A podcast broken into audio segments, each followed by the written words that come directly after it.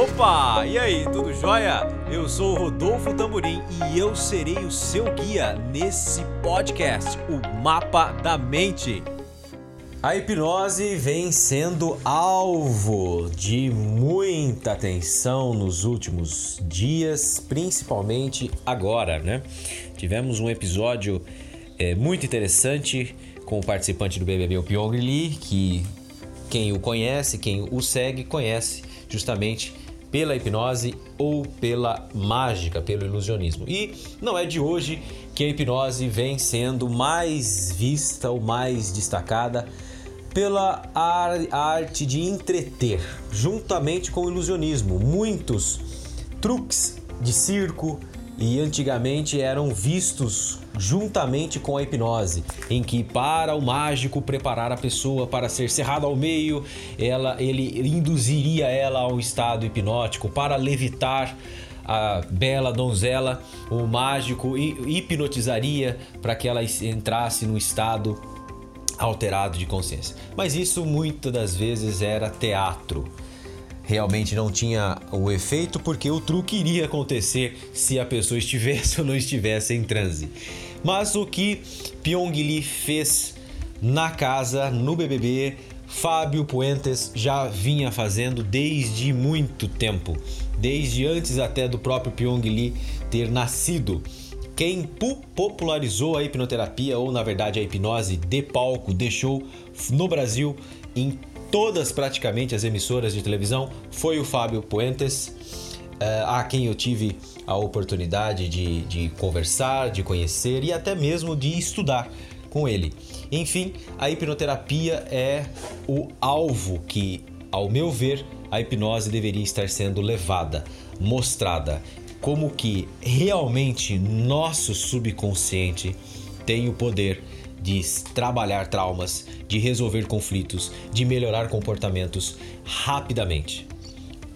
Porém, quando você demonstra mais a hipnose de show, a hipnose de palco, você acaba tirando a credibilidade desta ferramenta que poderia estar sendo levada muito mais a sério, como é em grandes centros científicos em grandes hospitais, como o próprio Hospital das Clínicas de São Paulo.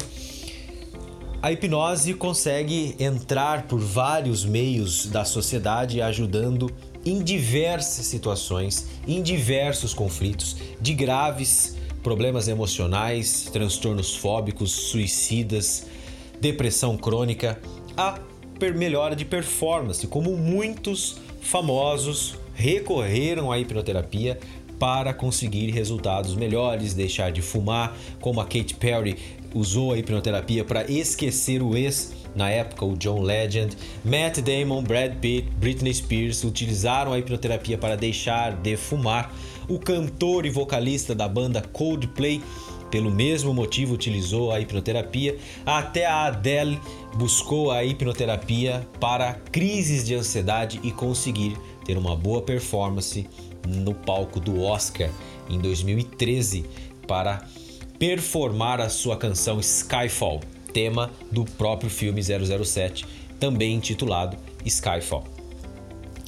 Portanto, a hipnoterapia clínica versus a hipnoterapia de palco vem sendo esta, vamos dizer de uma maneira lúdica, guerra há muitos anos. Desde 2010, eu, juntamente com o World Journal of Scientific Hypnosis, né, o Jornal Mundial da Hipnose Científica, dirigido pelo grande médico Dr. Jaci Silva, o qual eu tenho a honra de tê-lo como meu mentor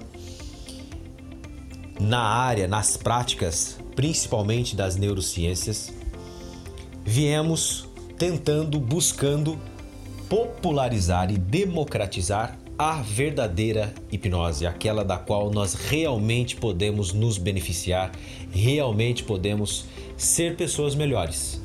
Enquanto contrapartida, as hipnoses de palco mais preferidas pelos programas de televisão, porque dá mais audiência, é mais engraçado, porém acaba se passando uma imagem mais fraca, não posso dizer uma imagem negativa, mas uma imagem mais fraca do que verdadeiramente o poder da hipnose poderia uh, nos ajudar e fazer. Então, Esta é o, uma reflexão, um podcast para que a gente possa entender que existem dois tipos de formas de você utilizar a hipnose, pelo menos.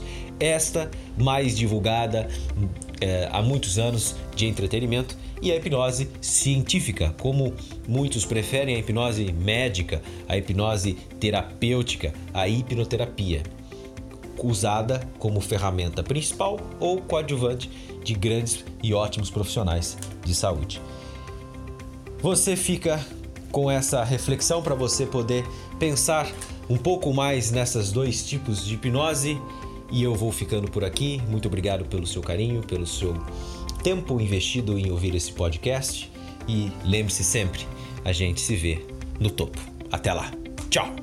Imancast.